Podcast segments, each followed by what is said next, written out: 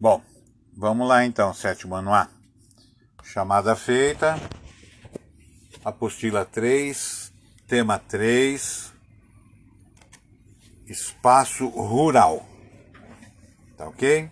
Então todo mundo acompanhando aí, pra gente não se perder, tá certo? Pessoal, nós já conversamos bastante, né? Bastante sobre espaço rural e espaço urbano, tá? Hoje nós vamos falar um pouquinho sobre o espaço rural, sobre o campo, tá certo? Que ele caracteriza, né, pelas predominância das atividades econômicas do setor primário, agricultura, pecuária, extrativismo, tá bom? E a gente pode até incluir hoje no espaço rural o turismo. Tem muita gente que está fazendo turismo no espaço rural hoje em dia, né? Vai, leva os filhos na fazenda para aprender tirar o leite da vaca, para pegar o ovo lá no galinheiro, para dar comida para as galinhas, né? É uma, uma forma de turismo rural que existe hoje. Bastante procurado no Brasil, tá bom?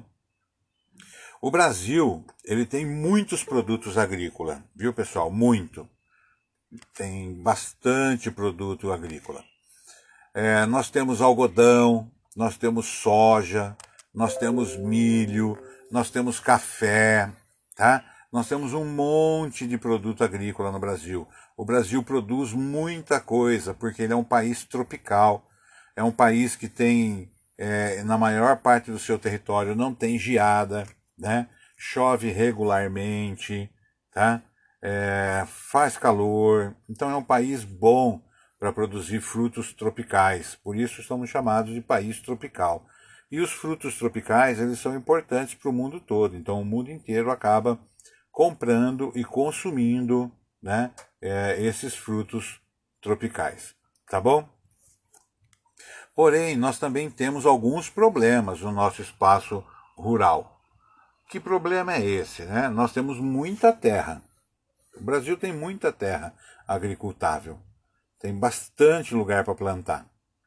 Só que esses lugares para plantar, eles não estão na mão de todos. Não é todo agricultor que tem uma terra para plantar. Tem muito agricultor que perdeu sua terra, porque fez né, empréstimo e no empréstimo ele não conseguiu pagar pode ter dado algum problema na produção dele, um bicho, uma praga, né? Né uma chuva de pedra, e ele não conseguiu pagar aí as suas contas e perdeu a terra. Tá bom? Então, quando a pessoa perde essa terra, o banco toma essa terra, é lógico que o banco vai vender. Ele não vai ficar com a terra. A função do banco não é cuidar da terra. Né? A função do banco é mexer com dinheiro. Então, ele vai vender essa terra. E muitas vezes essa terra vai ser comprada vai ser comprada por outros produtores agrícolas, que vai acabar gerando uma fazenda cada vez maior. Então nós vamos ter o quê? Nós vamos ter alguns proprietários de terra que vão ter muitas, muita terra. E ele vai comprando e vai aumentando a terra dele cada vez mais. E quando ele vai aumentando essa terra, essa terra recebe um nome de latifúndio, tá? De latifúndio. Então o que que acontece, né? Eu tenho aí a, uma grande propriedade no Brasil que é denominada de latifúndio. E eu tenho a pequena propriedade no Brasil que é denominada de minifúndio. Tá bom? Bom, latifúndio e minifúndio. Então já entenderam isso daí. A plantation. Pessoal, a maior parte da, da, agricultura de grandes propriedades é chamada de plantation. Por quê? Porque ela utiliza uma mão de obra assalariada, baixa, tá? Ela é monocultora e a maior parte dos seus produtos é para exportação. Por isso ela é chamada de plantation. Tá ok? Pessoal, vê se vocês entenderam esses conceitos que eu falei. Coloca sim ou não para mim aí no chat, para eu saber se vocês entenderam, para saber se eu posso continuar ou não. E se tiver dúvida, pode perguntar. Professor, o senhor pode explicar? Porque na hora meu Meet caiu. A internet daqui de casa caiu. Vai explicar o que, João Paulo?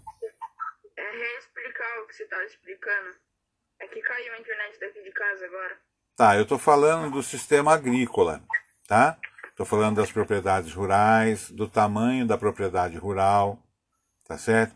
Eu estou falando que dependendo do tamanho da propriedade, ela pode ser um latifúndio ou um minifúndio, e que dentro dos grandes latifúndios usa-se a plantation, tá bom? Que são grandes plantações voltadas para o mercado externo e utilizam uma mão de obra bem barata. Então isso daí é o que eu estou falando, tá certo? Mais alguém, pessoal? Mais alguma dúvida? Não? Bom, é, eu ultimamente eu estou gravando o nosso plantão, tá bom? Então, gravando o plantão, depois eu coloco para vocês o que foi falado no plantão, eu coloco lá na biblioteca de sala de vocês. Olhem a fotografia aí, pessoal, da página 20 de vocês do tema 3. Essa fotografia, ela mostra bem claro que toda essa área que vocês estão vendo é um produto só, tá? Então isso é uma plantation, tá bom? É uma grande propriedade voltada à cana de açúcar, né, para produzir o açúcar e o álcool, tá? Isso fica no estado de São Paulo. Tá? Hoje o estado de São Paulo ele é um grande produtor né, de cana de açúcar, tá bom? Bom, pessoal, continuando aí, tá certo? Vamos lá. Nós vamos agora para a página 21 do tema 3. IBGE. Todo mundo sabe o que é o IBGE, né? É o, o Instituto Brasileiro de Geografia e Estatística, tá bom? Uh, o IBGE, ele, ele determina os tamanhos, né? da propriedade aí para saber, né, se de acordo com o tamanho ela é um minifúndio, um latifúndio e assim por diante, tá? E aí eles começam a fazer o que? Eles começam a medir isso, tá? Pode ser em alqueires, pode ser em hectare e assim por diante, tá bom? Então aqui, ó, um hectare equivale a 10 mil metros quadrados, tá? 10 mil metros quadrados aí é bastante. Tem gente aí no Brasil que tem chácara muito menor que isso, tá bom? Então, hectare, tá? E aqui nós temos, ó, área ocupada pelos estabelecimentos rurais por tamanho das propriedades. Então vai lá, ó, de menos de 10 hectares até acima de mil hectares. Então você tem o gráfico de pizza aqui, que de acordo com a legenda, você tem a porcentagem né, de tamanho de propriedade no Brasil. Tá? Responda essas duas questões aqui agora aí na apostila de vocês e já já eu peço para vocês colocarem a resposta no chat. Pode responder. Primeiro exercício, acima de mil hectares.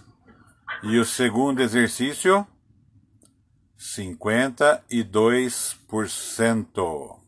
Muito bem. Tá? 52%. Fechou? Vamos lá. Pessoal, alguma dúvida até aí? Sim ou não?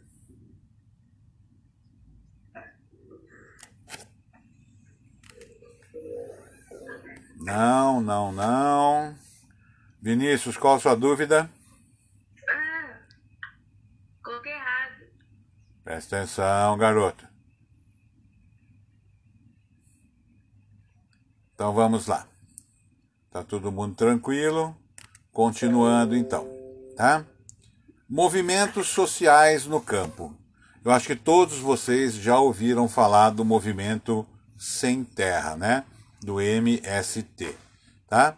O que, que é esse movimento Sem Terra? É o movimento dos agricultores que perderam a sua terra por algum motivo. Então eles fazem um movimento para ver se o governo passa para eles, né, é, alguma propriedade que não está sendo produtiva para que eles trabalham. Em cima disso ocorrem brigas, discussões, conflitos, né? Então, coisas normais de estar acontecendo dentro do movimento né, pelo espaço rural. Também tem a questão indígena que a gente não pode esquecer, tá bom? muitas propriedades indígenas vêm sendo invadidas, né? sua mata derrubada e assim vai né, pegando para fazer agricultura. E isso não pode acontecer, tá certo? O que é lá da propriedade indígena tem que permanecer como reserva indígena, tá bom? A não ser que a, as regras mudem. Pessoal, página 22, a expansão da fronteira agrícola. Alguém está com o microfone ligado? Desliga, por favor. Que está dando eco aqui. Tá? Vinícius, desliga o telefone, o microfone. Presta sempre atenção, tá bom, pessoal? Porque aí dá eco, atrapalha os alunos, tá bom? Expansão da fronteira agrícola. Vocês estão vendo aí, ó, né, a floresta amazônica e o desmatamento em 2016. O que, que quer dizer área antropizada? Significa a área que o homem já está ocupando, que o homem está modificando. Perceba que ele já está destruindo a Amazônia já, e não é de agora, e também não é de 2016, já vem sendo destruído há muito tempo, tá bom? Por quê? né? porque a região centro-oeste está se tornando uma grande produtora de soja. E a soja está expulsando a agropecuária. E a criação de gado está subindo para a região norte. Então está se desmatando parte da floresta para a criação de gado, tá certo? Isso não é legal, tá? Por isso que o mundo inteiro está muito preocupado com a floresta amazônica, porque o nível de desmatamento dela está se tornando grande, tá? E isso não é bacana, tá bom? Nós não podemos deixar essas coisas acontecerem, tá bom? Bom, quem que acompanha esse movimento de desmatamento da floresta amazônica? Geralmente é o INPE, tá bom? Instituto Nacional de Pesquisa Espacial. Ele que tira foto, ele que vê aonde que está sendo queimado, onde está sendo é, desmatado, tá? Mas ver é uma coisa e tomar uma atitude é outra coisa.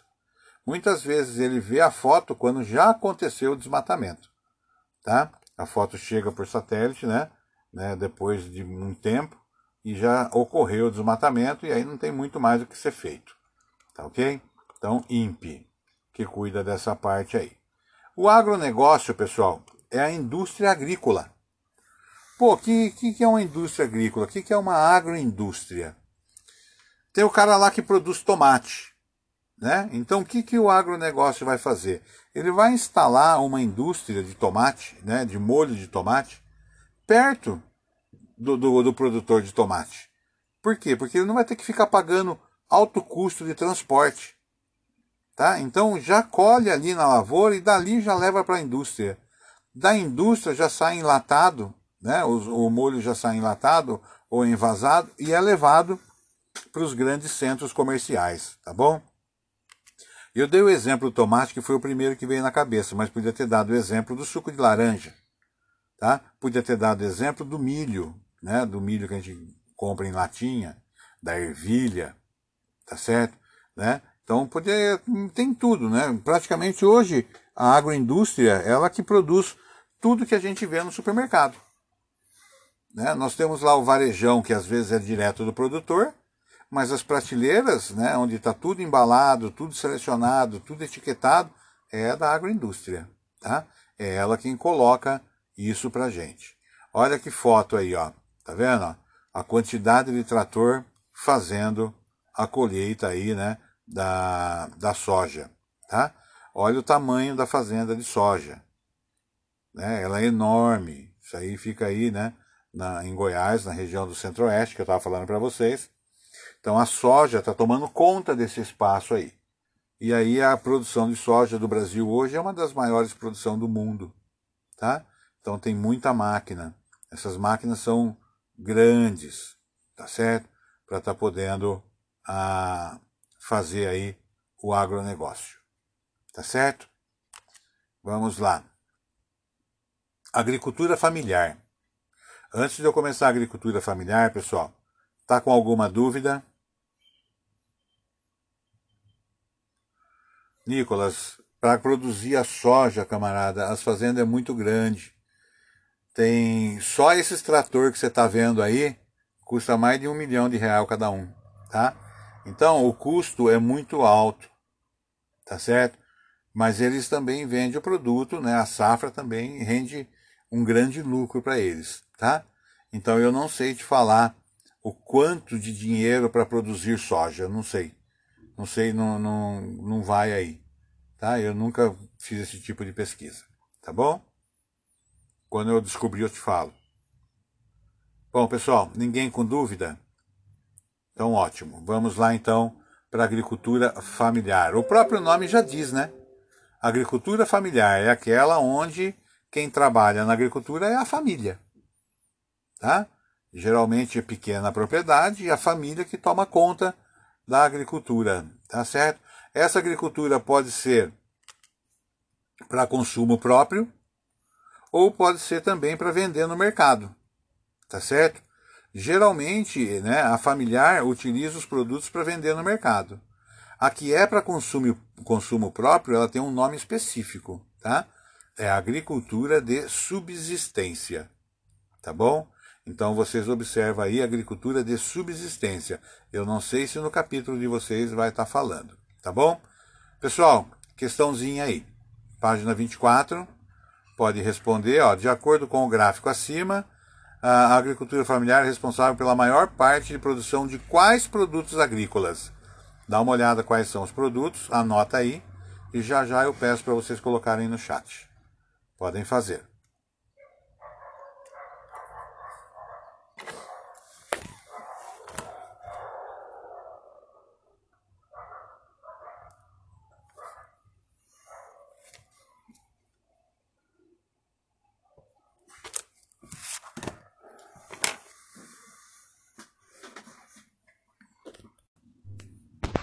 Nenhuma dúvida sobre agricultura familiar?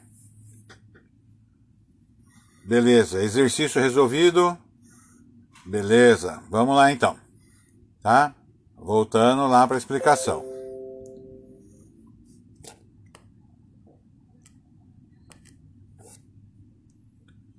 Agricultura e meio ambiente, pessoal.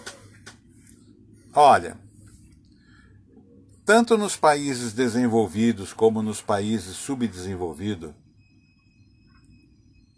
quando a gente faz uma agricultura, é lógico que essa agricultura ela vai sugar do solo os nutrientes, tá bom?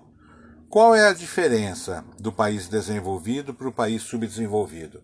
Que nos países desenvolvidos eles têm dinheiro, né, com, eles vendem a safra por um preço bom e o governo apoia e eles têm dinheiro para conseguir repor os nutrientes no solo. Tá? Então eles usam tratores né, para estar tá limpando o solo, eles usam sementes de boa qualidade, ele coloca adubo na terra. Qual é a diferença dos países subdesenvolvidos então? Muitas vezes a gente não tem o trator, a propriedade rural não tem o trator. Então como que ele faz para limpar o terreno? Ele põe fogo. Tá? Ele põe fogo na vegetação que está ali, queima, limpa tudo e aí ele começa a plantar. Quando ele põe fogo, ele mata o microorganismo que está na camada superficial da terra. E se ele fizer isso por vários anos, sem cuidar do solo, ele vai matar o solo. Tá? Ele vai tornar esse solo improdutivo. O solo vai deixar de ser fértil. Tá bom? Então essa é a diferença, esse é o problema. Além desse problema, nós temos aí o que? A grande quantidade de agrotóxico, né? Joga-se muito agrotóxico na lavoura dos países subdesenvolvidos. E esse agrotóxico ele é bastante complicado, porque se chover, na hora que você está passando, né, ou um ou dois dias depois, que a planta não absorveu ainda, esse agrotóxico vai todo para o rio. Tá? E aí acaba complicando e poluindo bastante o rio, tá bom? Então o que, que o pessoal né, hoje está tentando fazer? Está tentando fazer aí muitos produtos orgânicos, né, sustentáveis, que é um tipo de produção menor, tá? Porém, esse tipo de produção menor, o custo final fica muito caro. E não é para todo mundo, né? Não é todo mundo que consegue comprar esses produtos aí, porque o preço fica muito caro, tá bom? Bom, Guardiões de Sementes Crioulas, né? Então aqui nós temos aí um texto, tá? Tem uma questão para ser resolvida na página 26, é uma questãozinha só.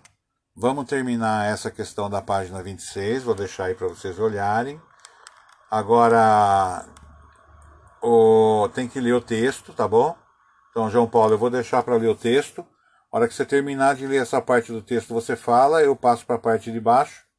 E os demais aí, todo mundo né, lendo o texto e respondendo a questão. Tá bom? Estou aguardando.